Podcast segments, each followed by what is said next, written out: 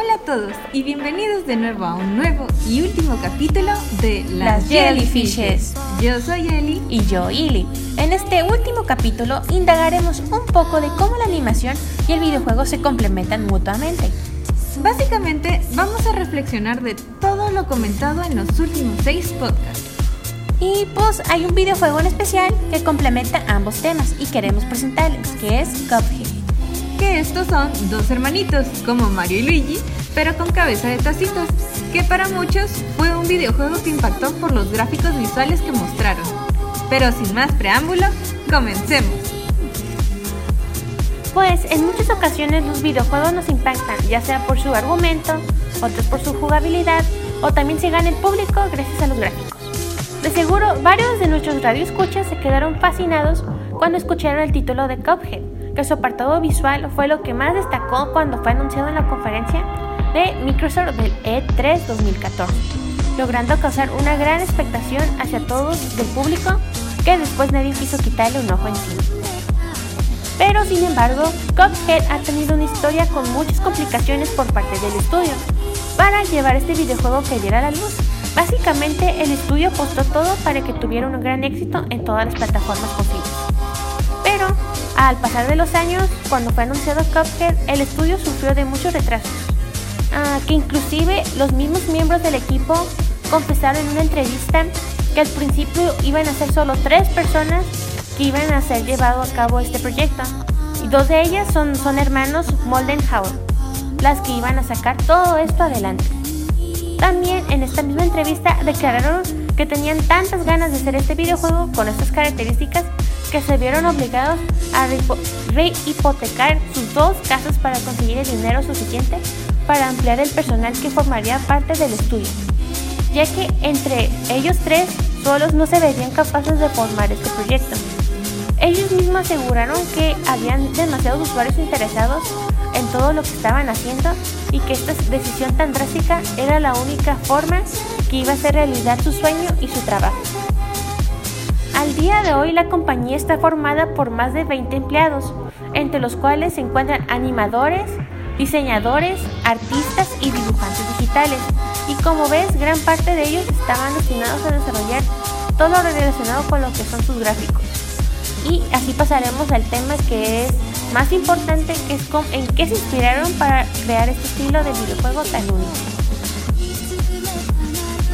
Lo primero que nos quiso dejar claro estudio MDHR con el primer tráiler de este juego es que todo lo que vemos en pantalla estará dibujado a mano, siguiendo el estilo idéntico a los de los dibujos de las décadas de 1930, ya que han pasado 90 años desde entonces y en aquel momento uno de los grandes genios y pioneros de esos dibujos animados fue Max Fleischer, conocido por ser el creador de personajes como Betty Boop o Coco el payaso, o por haber llevado a la gran pantalla personajes tan míticos y reconocidos como Popeye, el marino que comía espinacas para salvar a su querida esposa Olivia. Sin avances tecnológicos como los que tenemos hoy en día, Fleischer realizó algunas innovaciones.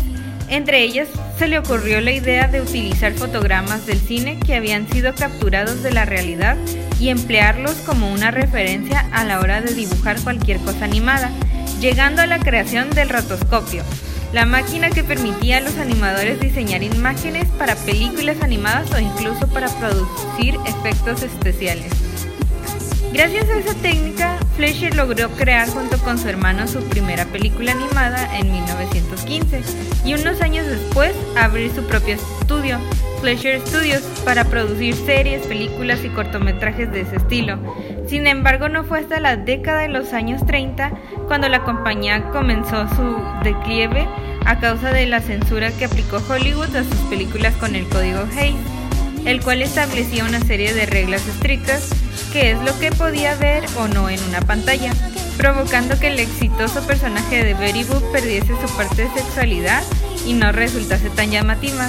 Sumando a eso que su distribuidora Paramount Pictures no paraba de presionarles y obligándolos a imitar el estilo de los dibujos animados de Walt Disney, con una serie llamada Color, Color Classics, que básicamente era una copia de la serie Silly Symphonies que tenía Disney.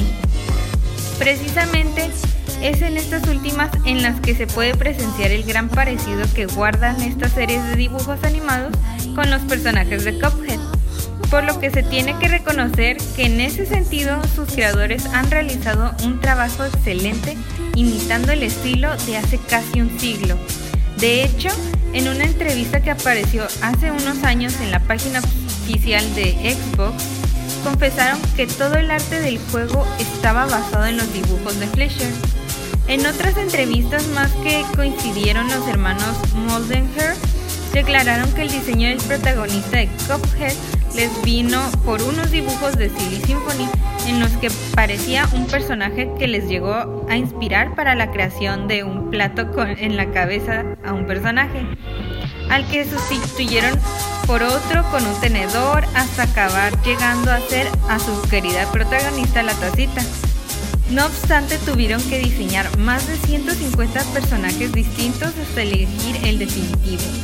Además, para otorgarles ese toque retro tan característico que tienen en esos años 30, decidieron por optar el hecho de que las animaciones se movieran por 24 fotopíxeles por segundo, algo que no suele ser habitual por lo general en los videojuegos para que se diera la sensación de que estuviera en una serie o película de los años 30. También cabe de mencionar que estamos en un momento de la historia de los videojuegos en la que los juegos 3D y las grandes producciones que están detrás de ello se han convertido en algo tan común que ya no sorprende al público hoy en día. Y pues no obstante, los estudios indie llevan ya un tiempo sorprendiéndonos con títulos que logran cosechar una buena calidad que se colocan en las primeras posiciones de los mejores juegos del año. Ahora bien, hablemos un poquito de los personajes de Cuphead. Cuphead es una pequeña taza antropomórfica con pantalones cortos de color rojo, con grandes ojos en forma de media luna y una pequeña nariz roja. Tiene un sorbete curvo a rayas blancas y rojas. También usa zapatos marrones y un par de guantes blancos como los de Mickey que su estilo se asemeja, se asemeja, como le dijo mi compañera Ellie, a la animación de los años 30. Y en sí, la historia es muy simple. Trata de dos hermanitos codiciosos que hicieron una apuesta con el diablo, y esto hicieron que perdieran sus almas en una tirada de dados. Y tiene la tarea, y por decir obligación, de hacer las órdenes del diablo, con la esperanza de que se salvara. Es decir, tienes que derrotar básicamente todos los jefes que vemos en el juego con el motivo de recolectar las almas para que el diablo le pueda devolver la suya. Siento que este juego complementa mucho ambos temas, ya que vamos, vemos de lo que es la animación y el videojuego al mismo tiempo. ¿No lo crees, Eli? Así es, pero no es lo mismo animar para un videojuego que para un largometraje. ¿Y cuál es la diferencia? Mientras que en las películas se dedican muchos recursos y esfuerzos a animar las expresiones faciales de los personajes, el reto principal de los videojuegos es animar en todos los ángulos, puesto que la cámara puede llegar a girar. Esto no te permite realizar posiciones muy potentes, pero te tienes que centrar más en la fiscalidad de los personajes.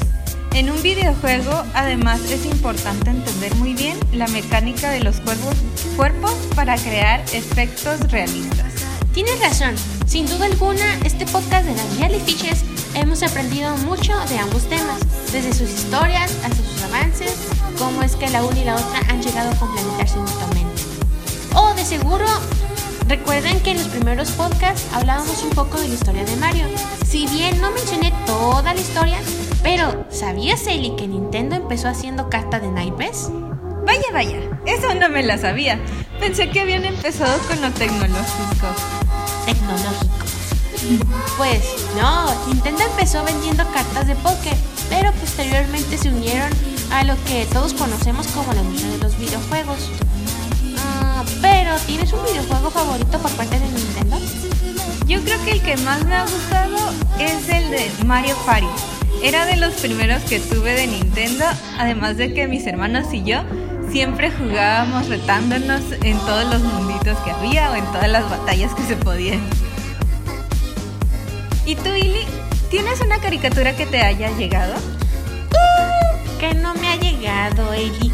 ¿Cómo? ¿Te acuerdas cuando vimos Assassination Classroom y lloramos? casi lloraba yo, pero llegó el profe y me aguanté. Ah, sí, cierto, tú no lloraste, pero yo y nuestra compañera Carlita lloramos con todo y pañuelitos. sí, pues esas animaciones son unas de las que han llegado también con otras personas que han sido reconocidas últimamente en la actualidad, en la cual esta se toma por cuatro rumbos diferentes que son los más conocidos o los que más se conocen ahorita, que entre estas subdivisiones serían las destacadas, las películas de animación, los efectos especiales animados, los cartoons occidentales que son los que ven los niños aquí como Cartoon Network, Nickelodeon y esos, y también las animaciones japonesas denominadas animes, en donde entraría Assassination Classroom. Oh, pero ah, hablando de animación, también hay una animación que me gusta mucho y son de las gringas. Creo que son gringas. No, no, no. Ya ni me acuerdo. Pero se usaron modelado de stop motion, que eso es por parte del estudio de Laika. ¿Conoces este estudio, Eli? La verdad no lo había escuchado.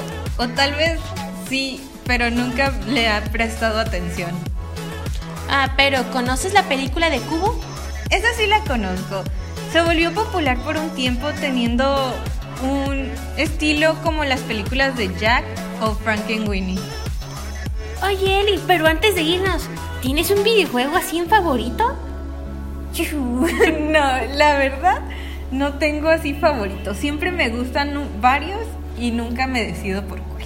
¿Pero te gusta el de Kingdom Hearts? Ay, ese sí, es muy bonito. Amo su trama. Es de entre los gustos, pero así de que lo meten favorito, no, lo siento. Bueno, a mí me gusta mucho que se llama Overwatch. ¿Conoces el juego, Eli? Obvio que sí, gracias a ti y tus spams en Facebook. De nada, Overwatch es un shooter de primera persona que si no han jugado, tienen que jugar. Pero por nuestra parte ya nos tenemos que despedir de este podcast. Qué pues, triste, ¿verdad, Eli? Sí, la verdad sí. Pues agradecemos a todos los que nos llegaron a escuchar o los que tal vez nos escuchen a futuro, ya que volvimos esto como cápsula del tiempo también. Nuestro último podcast ya resumiendo todo lo que nos escucharon o todo el tiempo que estuvieron con nosotras en los anteriores seis. Así es, esperemos que la, nosotras del futuro nos escuchen y que hemos, ya nos hemos graduado de nuestra carrera de diseño gráfico, esperemos que se haga realidad.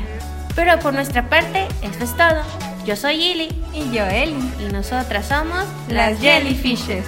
Nos... ¡Ey! Nos vemos en la próxima. Lo siento, pero sí. Nos vemos en tal vez próxima o próxima esta es última. ¿Quién sabe? Chao, chao. Chao.